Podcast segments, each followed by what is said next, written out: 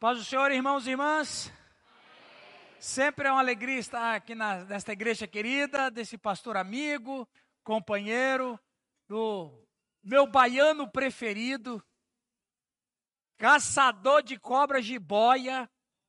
Fiquei sabendo, eu escutei uns testemunhos edificantes esse final de semana. Pastor Rildo, lá nos cafundós da Bahia, ele era muito corajoso. Ele caçava jiboia. Posso imaginar um trem desse? Agora, os, os testemunhos mais profundos, o pastor Rito pode contar na célula, né? Mas, irmão, sempre, sempre é uma alegria a gente estar aqui nessa igreja. Pastor Rildo, você sabe que eu e a Jane ama você, né? Não devia, mas a gente ama você, rapaz.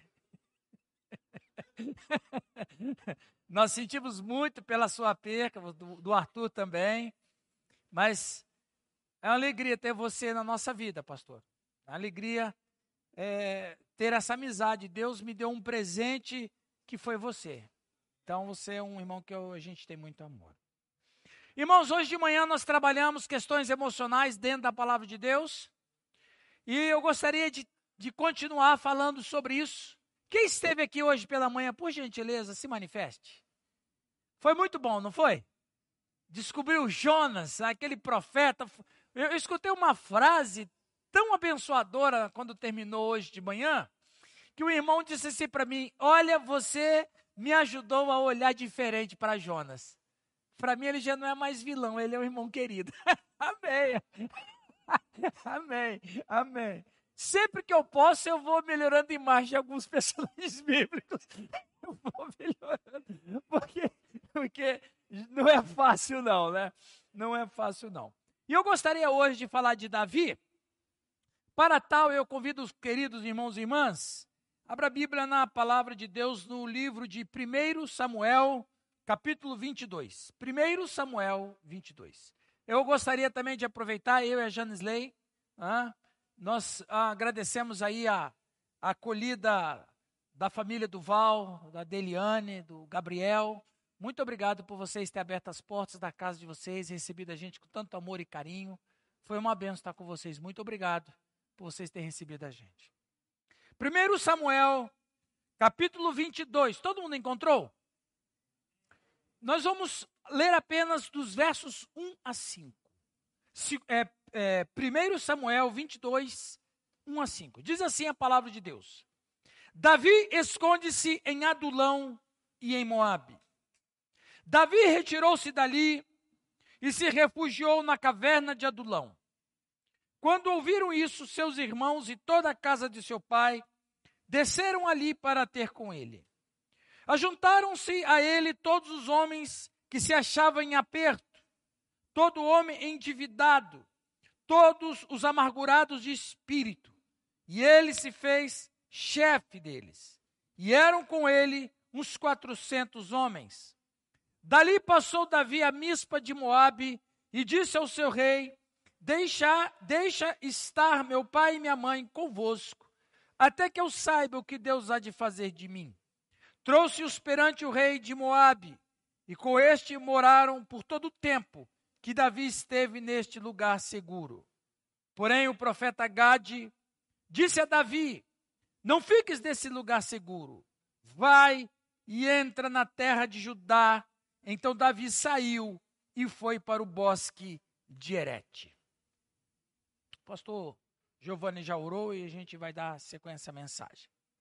Este texto, ele é muito interessante. Davi ele foi uma pessoa que sofreu muito na vida.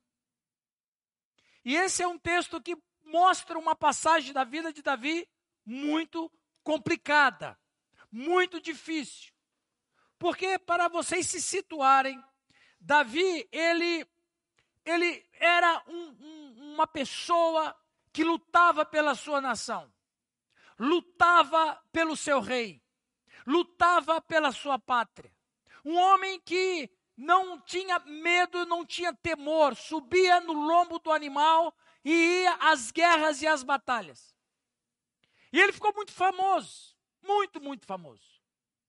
Tão famoso que havia uma música que se cantava em Gilgal, que era a capital na época de Israel. Cantava-se uma música em Gilgal. Saul matou seus milhares, porém Davi matou os seus dez milhares. E vocês sabem, moça, mulher, sempre tem aquela, aquela paixão romântica por heróis. Davi era um herói. As mocinhas suspiravam quando Davi passava. Olha o grande herói Davi. E elas fizeram essa música e compuseram essa música e cantavam essa música. E o rei Saul ficou muito enciumado. Porque o Saul, ele tinha sérios problemas também na sua vida. Problemas não resolvidos. Ele ficou tão enciumado, tão enciumado, que o, Saul falou bem assim: para Davi, para mim deram só mil, e para Davi deram dez mil. O que falta senão o reino? E o Saul ficou tão comido de inveja, ele ficou tão comido daquele sentimento terrível, que ele tentou matar Davi. E, e Davi conseguiu escapar porque eles estavam no jantar, eles estavam num banquete, havia uma grande festa, voltaram de uma campanha vitoriosa, e Saul tentou matar Davi três vezes com uma lança, e Davi, com muita agilidade, conseguiu escapar. Davi consegue, consegue escapar, ele foge de Saul. Saul então empreita uma perseguição a ele. Só que o Davi, o que, que acontece com ele? Ele é uma pessoa que ele passa a conviver com o sentimento de injustiça. Porque, afinal de contas, Davi emprestou a sua própria vida para lutar em prol do reino, para lutar em prol do rei. Porque, mais do que a pátria, os soldados do exército lutavam pelo próprio rei. Davi, com, a, com o cabo, com a mão calejada do cabo da espada. Um sujeito que só fez bem à nação, um sujeito que só fez bem ao rei, um homem que tinha alegria de se vir alguém, o rei, um homem que honrava o rei, um homem que se submetia ao rei. Agora ele sofre uma injustiça porque o rei quer matá-lo. O que, que ele tem a ver se as meninas cantavam uma música com maior número de batalhas para ele? O Davi, então, ele se sente tão injustiçado, ele se sente tão desorientado, que ele foge. E ele vai para Adulão, ele vai para a caverna de Adulão. Adulão significa lugar seguro ou refúgio. Adulão não era uma caverna, eram, eram várias cavernas que havia no vale de Elá. E neste momento, Davi ele cai em depressão. Ele cai em depressão porque a injustiça sobre ele é muito grande. Porque afinal de contas, ele só fez bem a alguém e esse alguém está indo contra ele, quer matá-lo.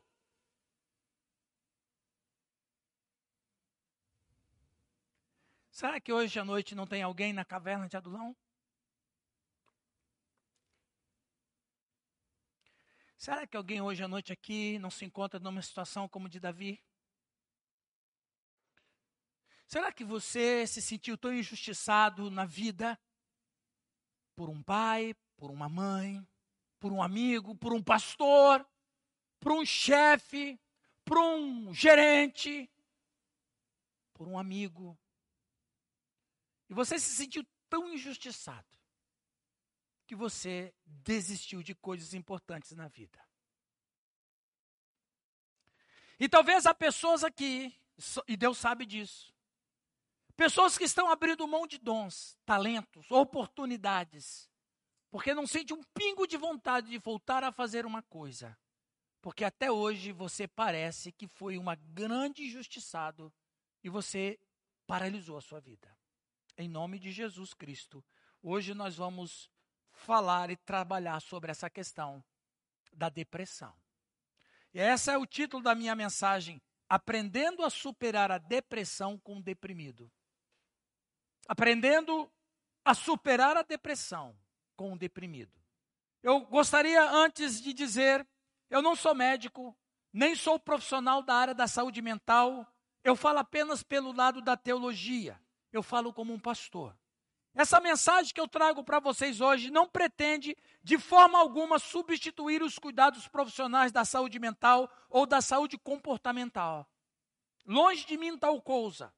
Mas a teologia tem muito a falar sobre a depressão. Depressão, que por si mesma é um termo clínico que não se encontra nas escrituras, na Bíblia, mas muitos personagens bíblicos, principalmente a gente vê isso no livro dos Salmos, usam palavras que deixam claro a depressão presente e suas consequências. Nós podemos encontrar personagens de Deus como Jó, Moisés, Jonas, Pedro, toda a nação de Israel, Jesus mesmo no Getsemane, em algum momento experimentaram a depressão. Não com essa palavra depressão, que é um termo clínico, mas com o espírito de deprimido, como no Salmo 42, quando o salmista diz: Por que estás abatida, ó minha alma? Por que te perturbas dentro de mim? Espera em Deus, pois ainda o louvarei. A Ele meu auxílio e Deus meu.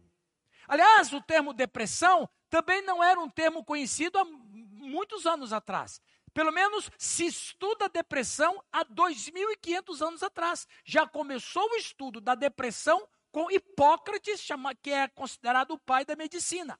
Só que o Hipócrates não usava a palavra depressão, mas ele usava a palavra melancolia, do grego melos, que significa negro. Melancolia significa a bilis negra, porque o Hipócrates, ele vai estudar e ele vai chegar a uma conclusão que se não houver um equilíbrio entre as, a, a, a bilis do ser humano, ele vai, ele vai ter alguma reação negativa. Aí você vai ver que tem a bilis negra, a bilis amarela, aí você tem o fel, aí tem a fleuma. E o Hipócrates, ele, ele, ele, ele desenha um quadro do comportamento humano dentro dessa perspectiva da bilis. A bilis amarela, a bilis negra, a fleuma.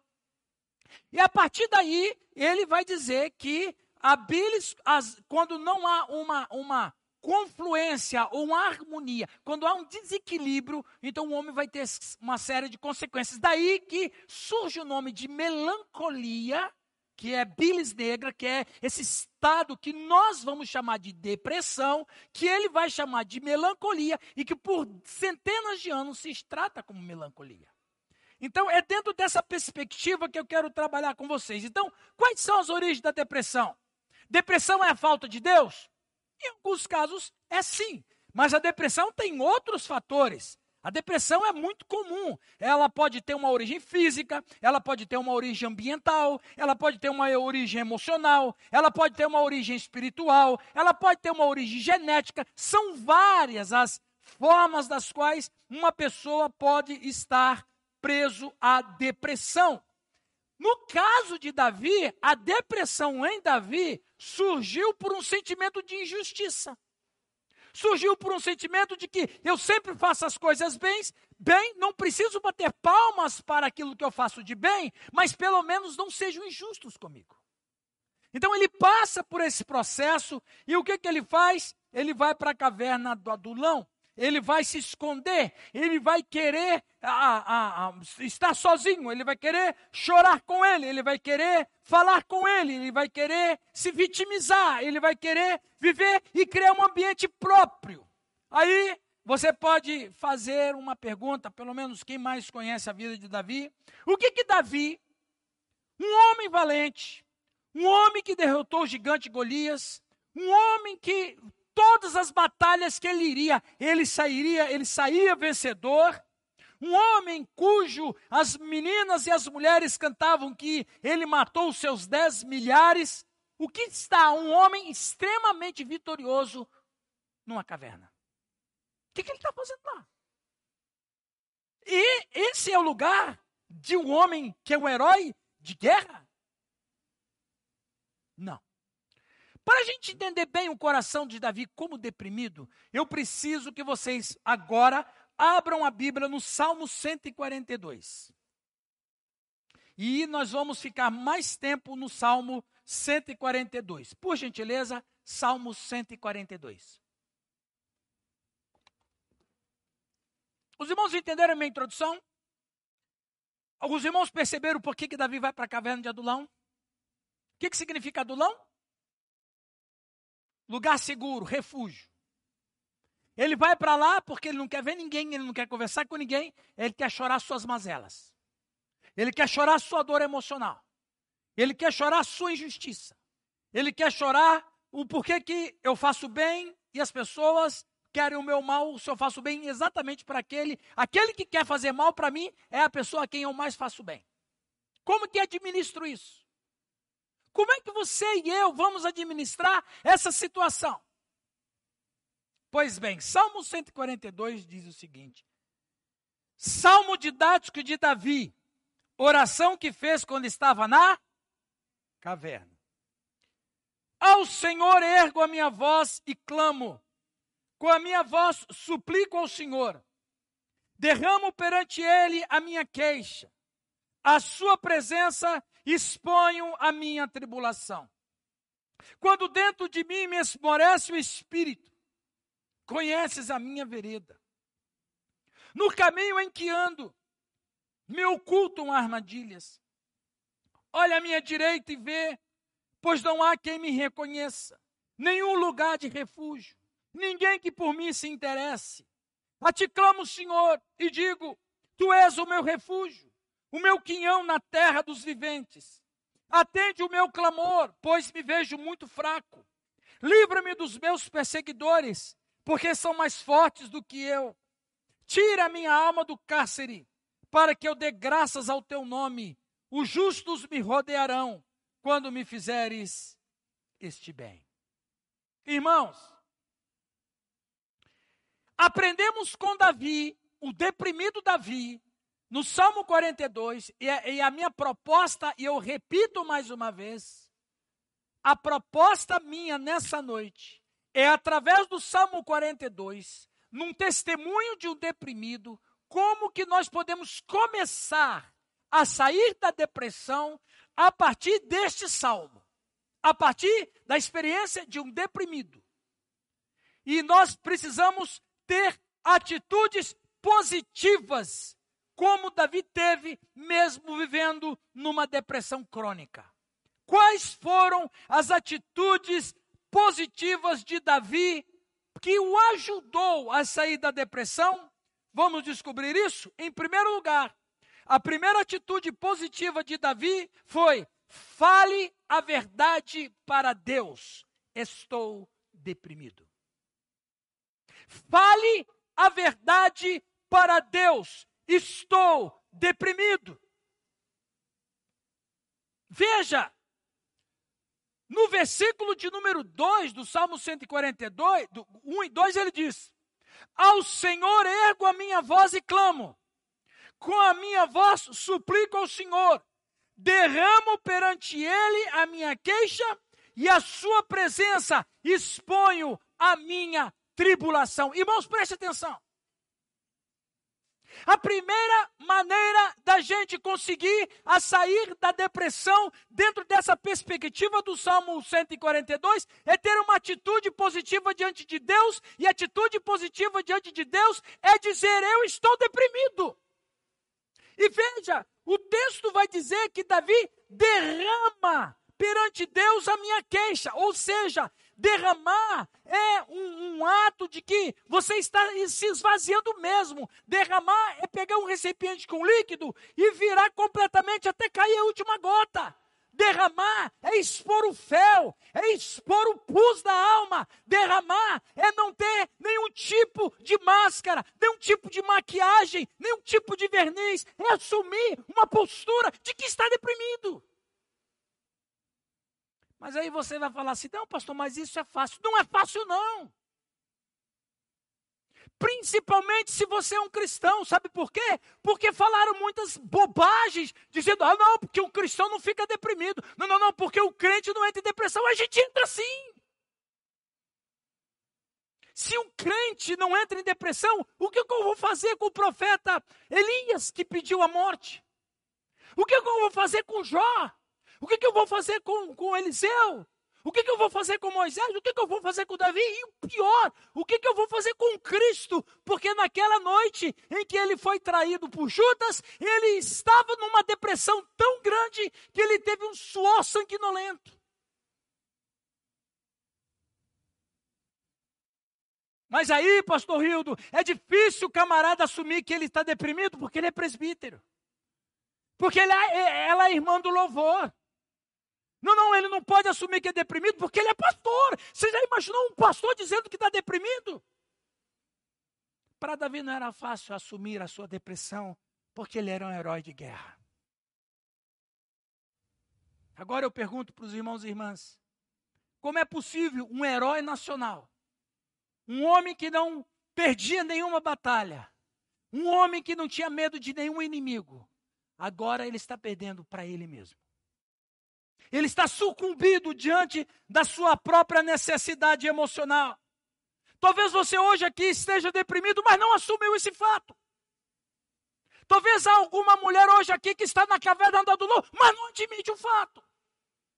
Talvez você que está acompanhando a mensagem pela internet, você está na caverna do adulão, está na depressão, mas não assume o fato. Se nós quisermos de fato ser vencedores da depressão, eu preciso ter uma atitude positiva e dizer: eu de fato estou deprimido. Eu preciso sair disso. Eu preciso de ajuda. Eu preciso de socorro. Augusto Cury, o famoso psicanalista brasileiro, ele diz que nunca despreze as pessoas deprimidas. A depressão é o último estágio da dor humana.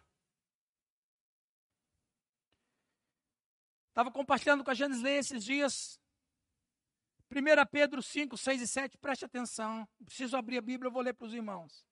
Humilhai-vos, pois, debaixo da potente mão de Deus, para que ele em tempo oportuno vos exalte lançando sobre ele toda a vossa, porque ele tem cuidado de vós. Agora, o que, o que esse versículo me faz pensar é o seguinte: como que o Pedro vai associar uma pessoa se humilhar e uma pessoa ansiosa ou uma pessoa deprimida?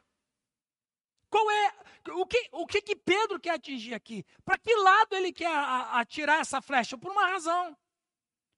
Porque muitas vezes, muitos de nós, não temos a humildade diante de Deus de assumir o nosso estado depressivo.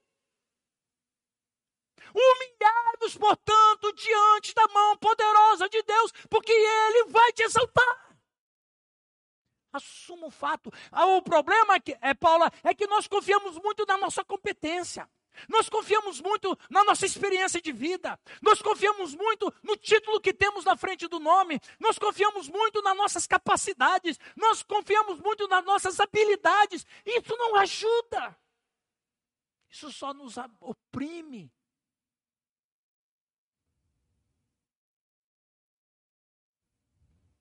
Não queremos passar uma imagem de fraqueza. Muitos de nós não admitimos a nossa dor diante de Deus, queremos resolver as coisas de acordo com a nossa própria força. Não, isso vai passar. Não, não, isso aí o tempo resolve. Irmãos, tempo não resolve. O, determinadas coisas emocionais, o tempo só aduba.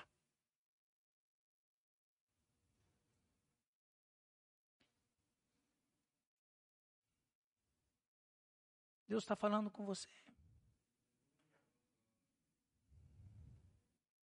Fala para Deus da tua dor. Fala para Deus.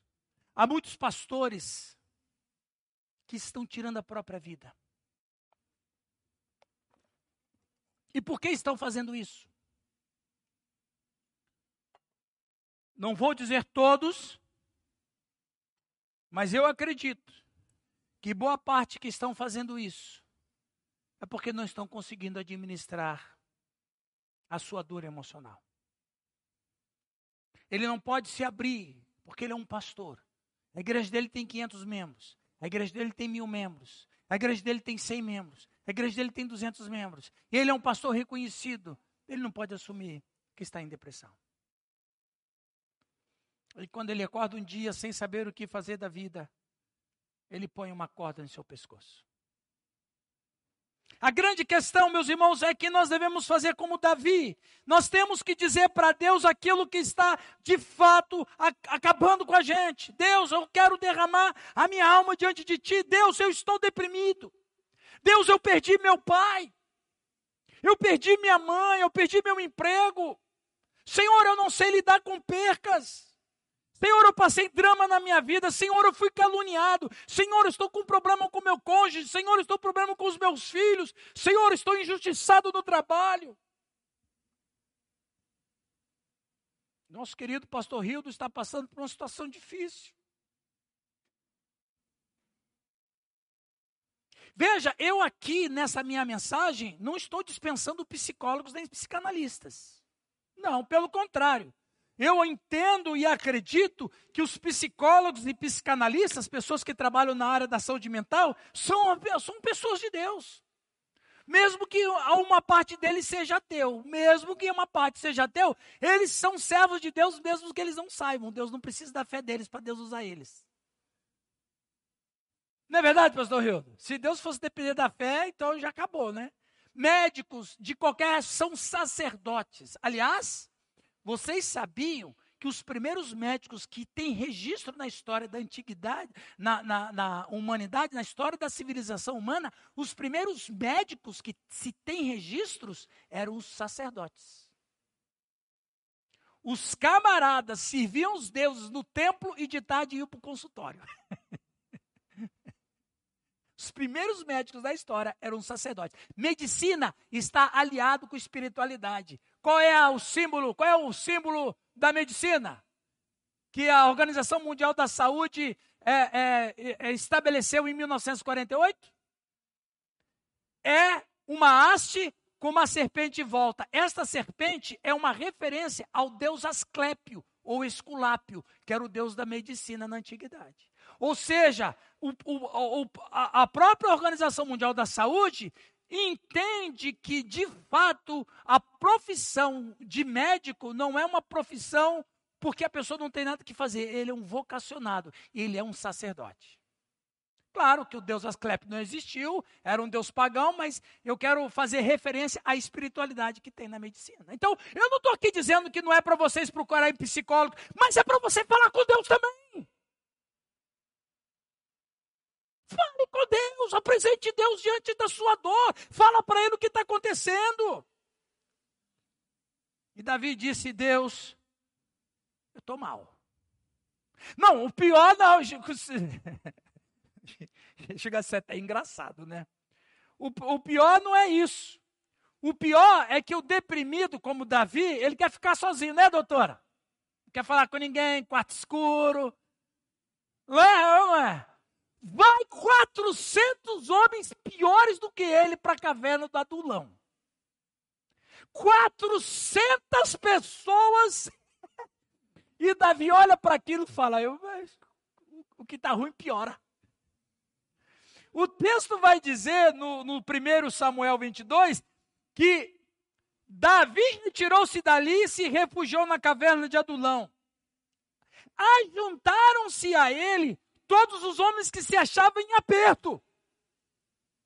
Ou seja, pessoas que viviam em pressão e depressão. Pessoas é, é, endividado. Rapaz, se fosse do Brasil, ia faltar caverna.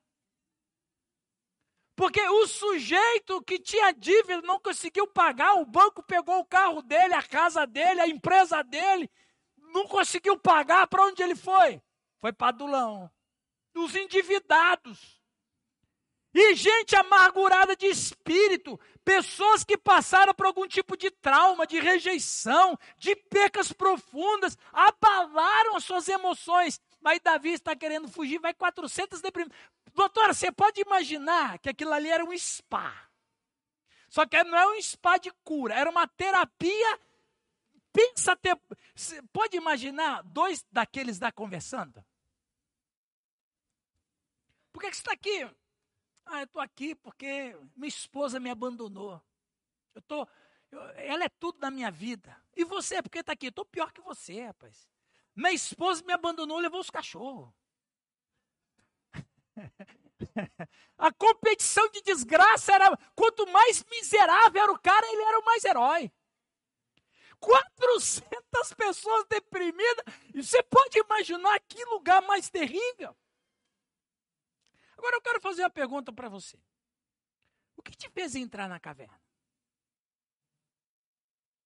Foi pressão por parte da família sobre estudos, trabalho? Tentativas frustradas por você não conseguir aquele emprego, aquela namorada, um namorado? Ou por entender que tudo que você tenta na vida não dá em nada? Por que, que você entrou na caverna? Derrotas da sua vida pessoal? Sentimento de inferioridade? Problemas financeiros, você é aquela pessoa que tenta um monte de coisa e não consegue nada. Aí você pensa bem assim: bom, eu nasci para ser um derrotado. como a história daquele pai que tinha dois filhos. Um era deprimido, negativo, e o outro era positivo. Para um filho, tudo dava errado, e para o outro, tudo dava certo, na mente deles.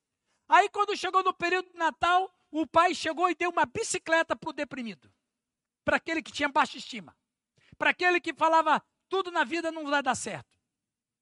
E aí e o pai disse: Filho, Feliz Natal. Deu uma bicicleta para o menino. O menino olhou para aquela bicicleta, ficou assim, deu um sorriso, uma bicicleta. Mas ele falou assim: Vai que eu caia. Vai que eu que eu estou passando, andando com a bicicleta, meu pé agarra no pedal. Aí, pastor Rildo. Vai que eu, que eu vou atravessar a rua e um carro me atropela. Só negativo, né? Aí o outro menino, o positivo, ganhou um, um pote. E ele falou bem assim: o que, que você ganhou aí? E o pai, para fazer um teste, colocou ali esterco de cavalo. Quando o menino abriu o pote, olhou, viu o esterco de cavalo, o irmão perguntou: O que, que, você ganhou? E ele disse: Eu ganhei um cavalo, está lá no quintal, vamos ver ele.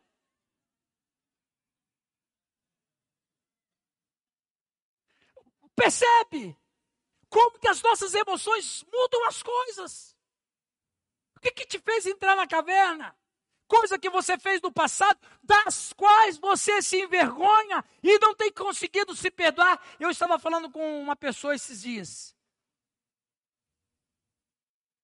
O pior perdão não é você perdoar alguém. O pior perdão é conceder perdão a si mesmo. Tem pessoas que não conseguem lidar com isso. Vai para a caverna do adulão. É isso que aconteceu com você? Você se decepcionou com Deus em algum momento na sua vida porque você pediu tanto a Ele uma coisa em oração e Deus disse não para você e você não aceitou? Ah, então eu não quero mais saber de Deus, eu vou para a caverna.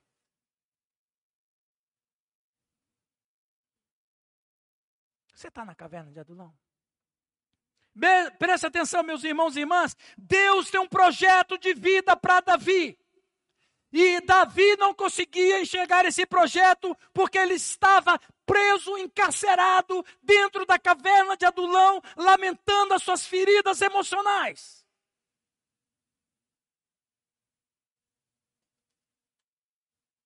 Mas ele fez a primeira coisa certa. Qual foi? Assumir que estava deprimido. Deus, eu estou deprimido. Eu vou derramar minha bilis. Vou derramar meu fel. Segundo, rapidamente.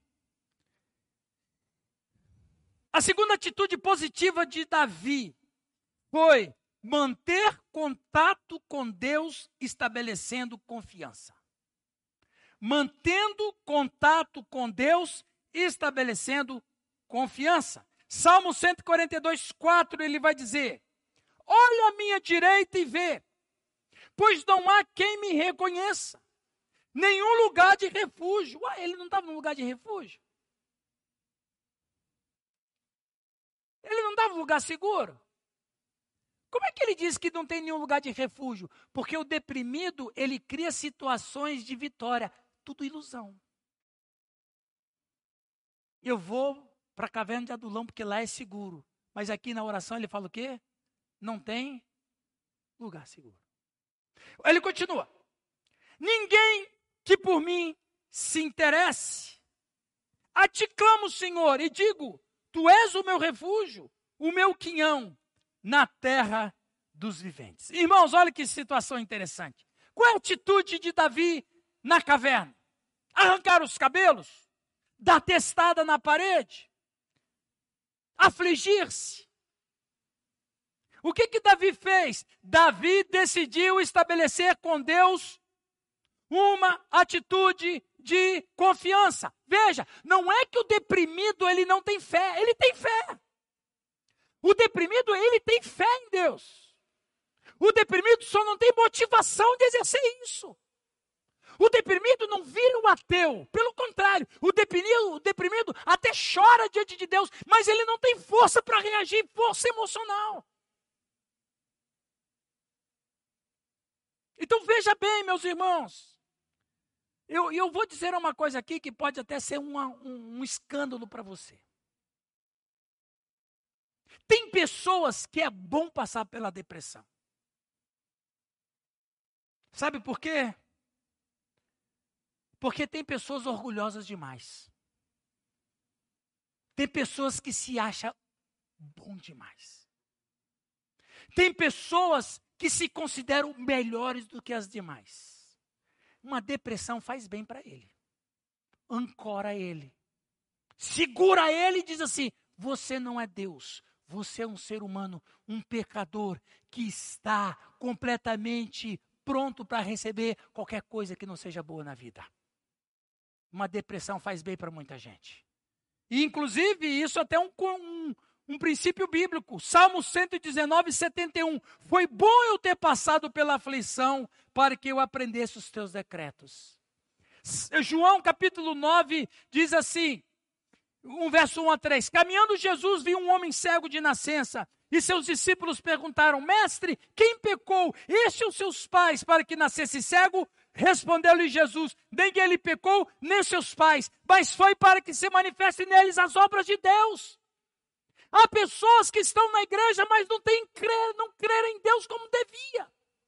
Há pessoas que sentam nessas cadeiras e sentam nos bancos das igrejas, mas vivem uma fé com Deus apenas teológica, sem que haja um relacionamento vivo e eficaz.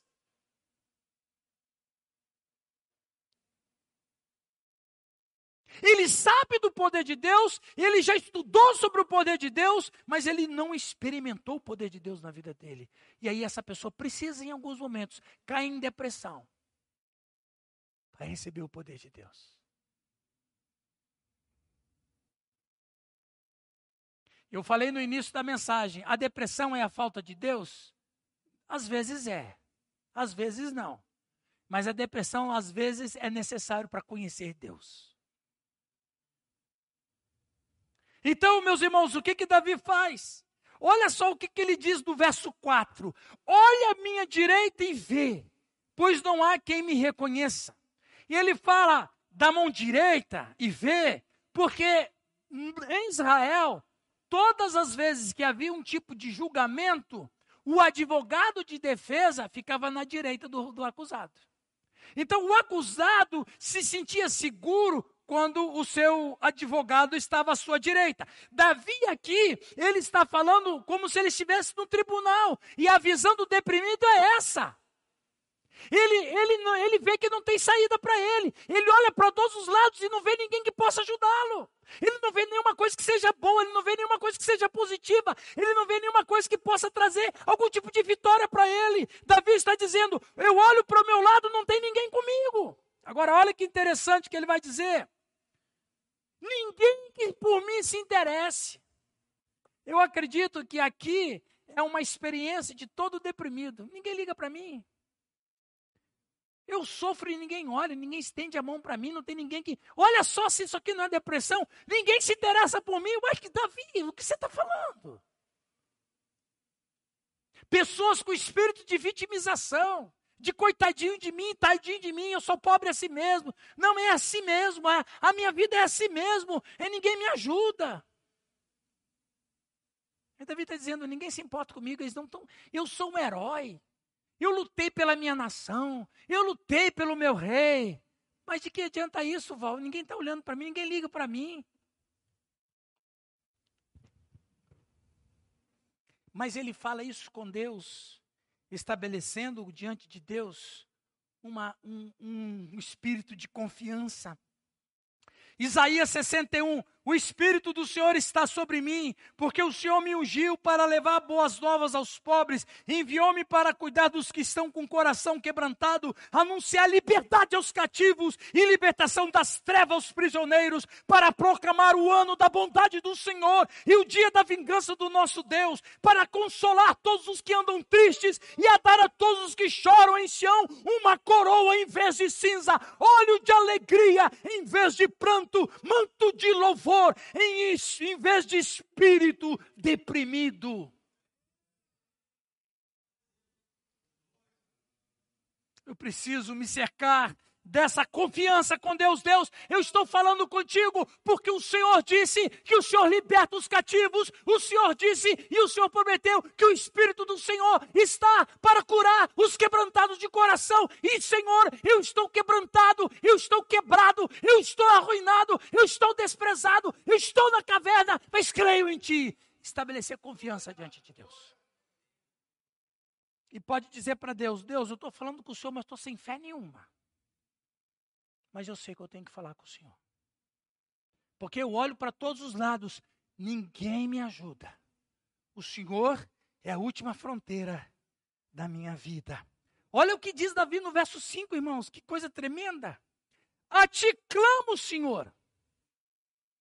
Todo quebrado, né, irmãos? Todo sequelado. A ti clamo, ó Senhor. E digo: Tu és o meu?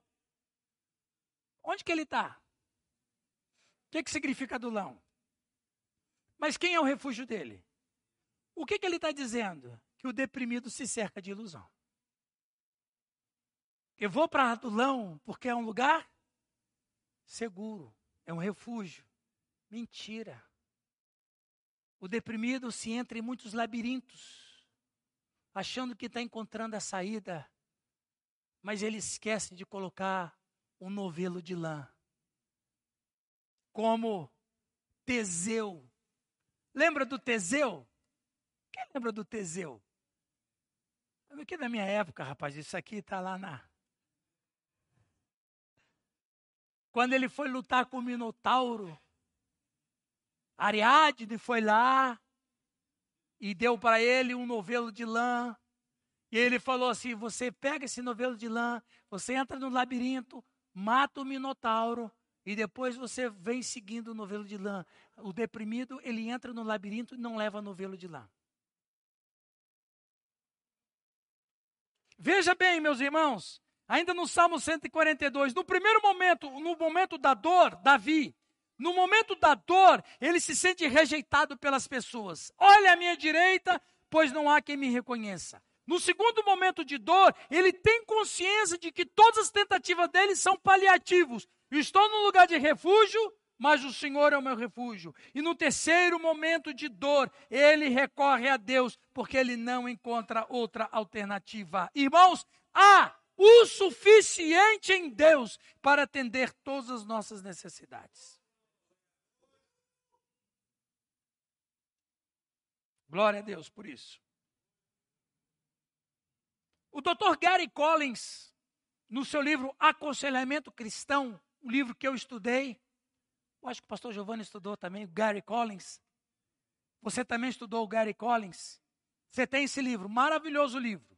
E ele disse assim: as depressões de longa duração podem ser evitadas e existem as seguintes maneiras de como evitar. Dr. Gary Collins, um psicólogo renomado nos Estados Unidos. Aí ele vai dizer: são quatro quatro maneiras de evitar uma depressão de longa duração. Primeiro, confiança em Deus. Segundo, aprender a tratar com ira e culpa. Terceiro, aprenda a enfrentar os pensamentos. É, aprender a tratar com ira, aprender a tratar com a culpa e aprender a enfrentar os pensamentos. Mas o primeiro passo para sair e vencer a depressão, Dr. Garen Collins diz: confiança em Deus. Provérbios 18, 14: o espírito firme sustém o homem na sua doença, mas o espírito abatido, quem o pode suportar? Em terceiro e último lugar, para o conforto dos irmãos que querem ir embora. Ó, já tem um irmão querendo ir embora. Já, ó, se, do jeito que está a coisa aqui, algum irmão vai ter revelação. Eu contei a história para vocês aqui do da rã, né? Lembra, né? Foi aqui que eu contei a história da rã? Foi, não foi? Foi. Então, daqui a pouco começa a coxar por aí. Em terceiro e último lugar, a terceira atitude positiva de Davi para sair da depressão: desejar ser liberto para viver para Deus. Desejar ser liberto para viver para Deus. O verso 7 para mim, não, o verso 6 e 7, mas o 7 para mim é o chave desse texto. Vamos ler o 6 e o 7. Atende o meu clamor, pois me vejo muito fraco. Livra-me dos meus perseguidores, porque são mais fortes do que eu. Tira a minha alma do cárcere. Irmãos, a pior prisão de um ser humano é a alma no cárcere. Para que eu dê graças ao seu nome. Os justos me rodearão quando me fizeres desse bem. Irmãos, veja bem, preste atenção. Se você não prestou atenção até agora, agora você capricha, porque eu vou acabar. Davi tem um momento de lucidez emocional, se poderíamos usar esse termo. Ele é uma pessoa acostumada a vitórias. Ele é uma pessoa acostumado a enfrentar batalhas sem medo. Ele é uma pessoa acostumado a cortejos triunfais. Ele é acostumado a ouvir que as moças e mulheres cantam que ele é um guerreiro vitorioso. Ele está acostumado a conviver com heróis.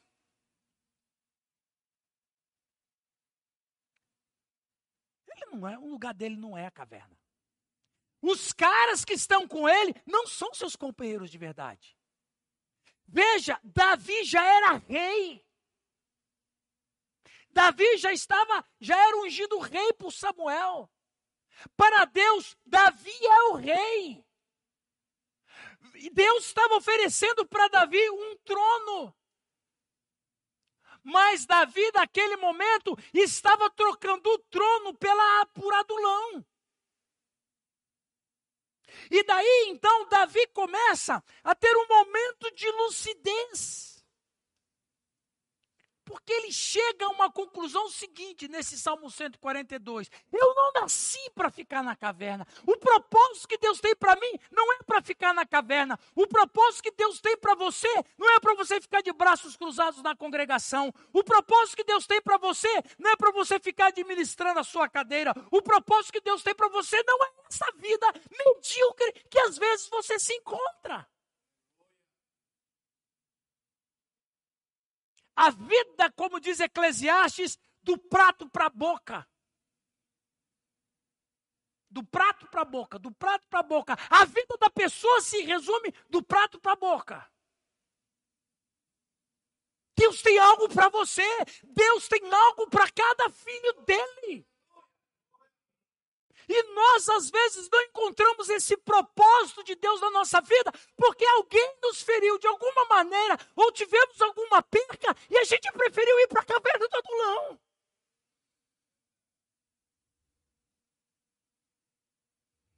Por que, que nós queremos viver?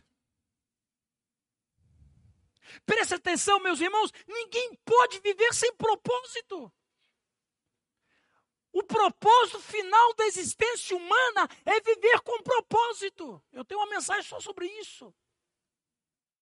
A existência do ser humano é viver com propósito. E qual é o propósito da nossa existência? Viver para Deus.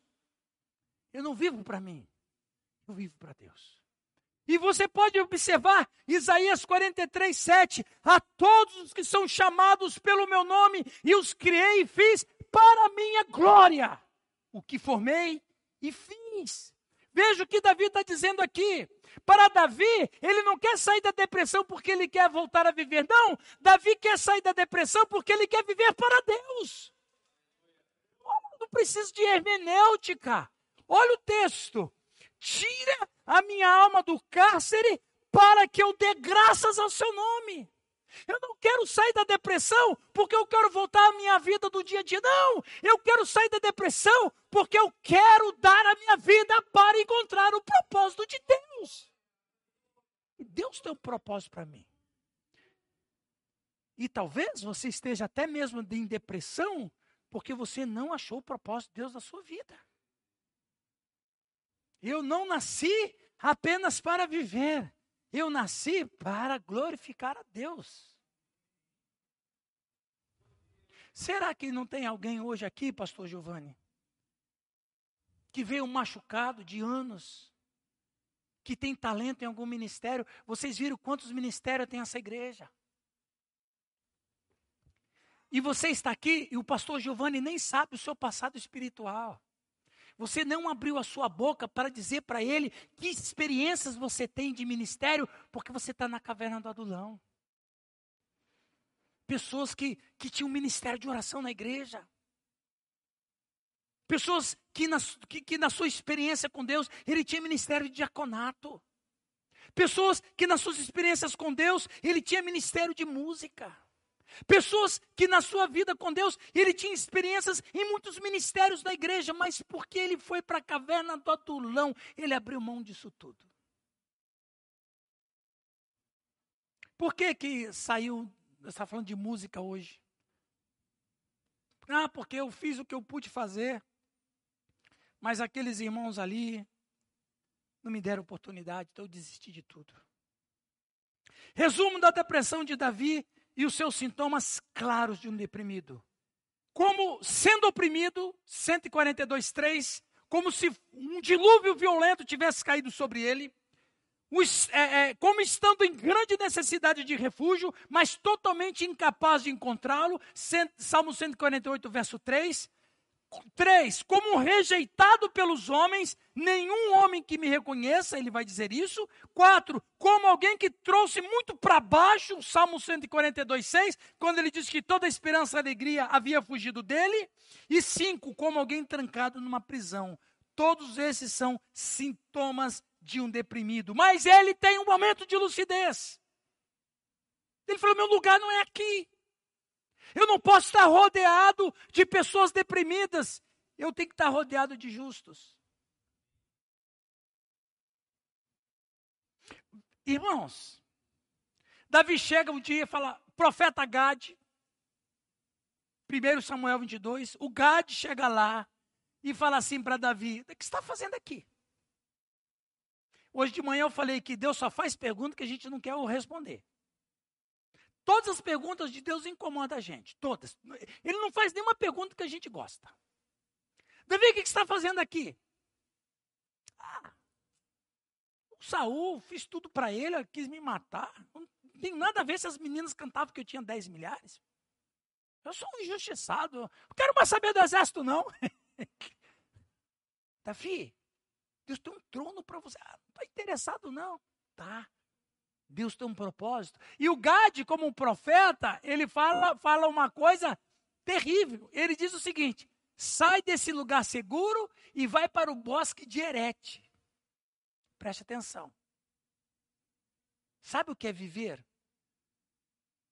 É vi viver é estar em constante perigo. Eu sei que é um paradoxo. Mas viver é estar em constante perigo. É como se o Gade estivesse dizendo assim: ó, sai desse lugar seguro e vai para um lugar inseguro. Ah, mas se Saul estiver lá no bosque com o exército para me procurar, isso aí mesmo, Davi. Não, mas se eu for lá para o bosque encontrar um urso lá, é isso aí que é vida, Davi. Você não quer experimentar o poder de Deus? Como é que você vai experimentar? Olha, a igreja brasileira canta e nem sabe o que está cantando. O que eu vejo de música.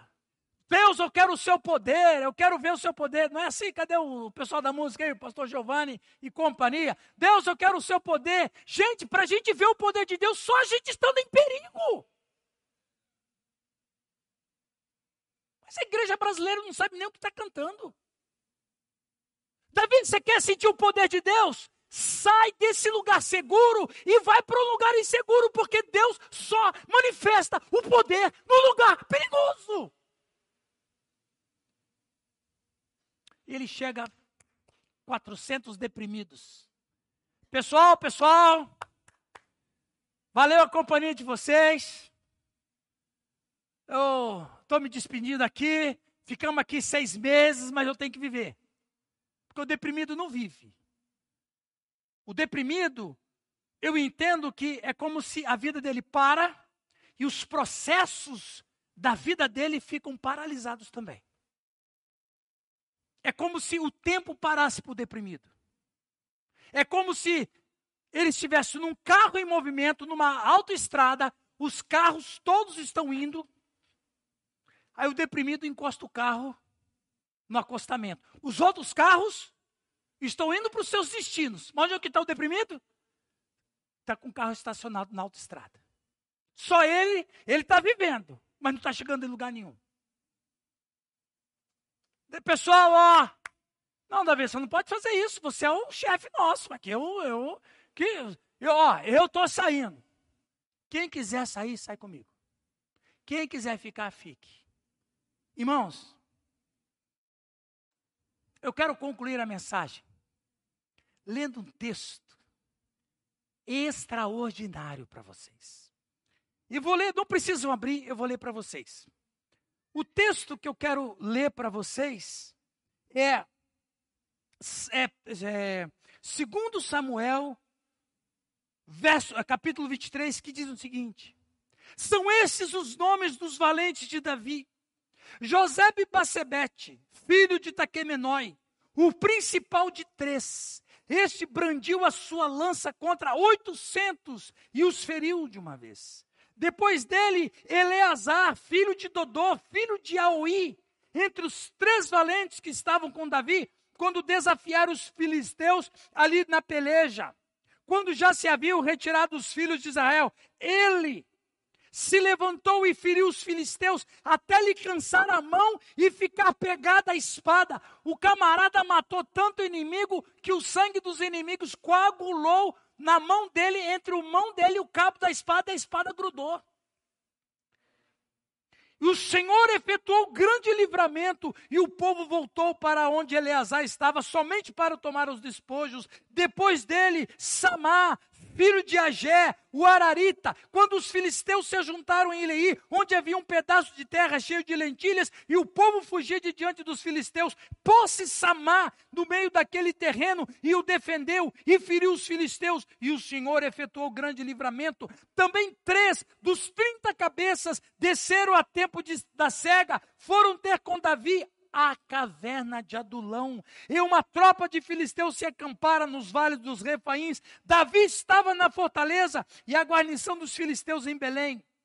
Suspirou Davi e disse: Quem me dera beber a água do poço que está junto de Belém. Então aqueles três valentes romperam pelo acampamento dos filisteus, tiraram a água do poço junto à porta de Belém, tomaram-na e a levaram a Davi. Ele não quis beber, porém a derramou como libação ao Senhor versículo 18, também Abissai, irmão de Joabe, filho de Zeruia, era da cabeça de 30, e alçou a sua lança contra 300 e os feriu, e tinha um nome entre os primeiros dos três. Para gente que não tinha nenhum tipo de autoestima, viraram heróis.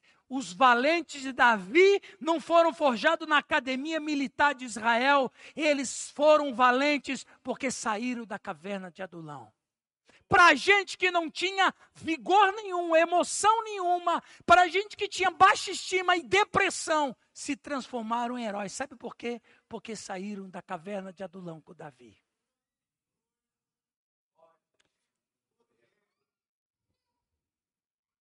Uma escritora brasileira de origem judaica chamada Clarice Lispector. Ela escreveu um poema, e o poema dela é esse aqui. Onde está eu? É, perdão. Ela disse: Estou com saudades de mim. Onde está eu? Preciso me encontrar. Onde está você? Tenho saudades de mim tenho saudades de mim.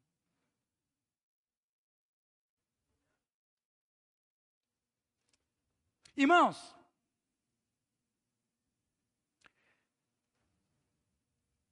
preste atenção, vou terminar com isso. Toda decisão na nossa vida tem repercussões na história. Nenhuma decisão que você tome não vai ter repercussões. Ela vai ter, boas ou não. Se Davi não sai da caverna, se Davi fala para Gade, eu vou ficar aqui, não teríamos 73 salmos. Não teríamos Israel estendido o reino e se fixasse na terra prometida. não teríamos Salomão. Não teríamos a promessa de Deus cumprido, que da família de Jessé sairia um rei. Não teríamos o Messias, cuja linhagem tinha que passar por Davi, da raiz de Davi. Se Davi não tivesse saído da caverna, não teríamos a salvação que era obra do Messias, da família de Davi. Sem, se Davi não tivesse saído da caverna, não teríamos igreja. Se Davi não tivesse saído da caverna, não teríamos vitória sobre o pecado e a morte. Sabe por que, que nós estamos aqui? Porque um homem venceu a depressão. Sabe por que Jesus Cristo veio a esse mundo? Porque um homem saiu da depressão.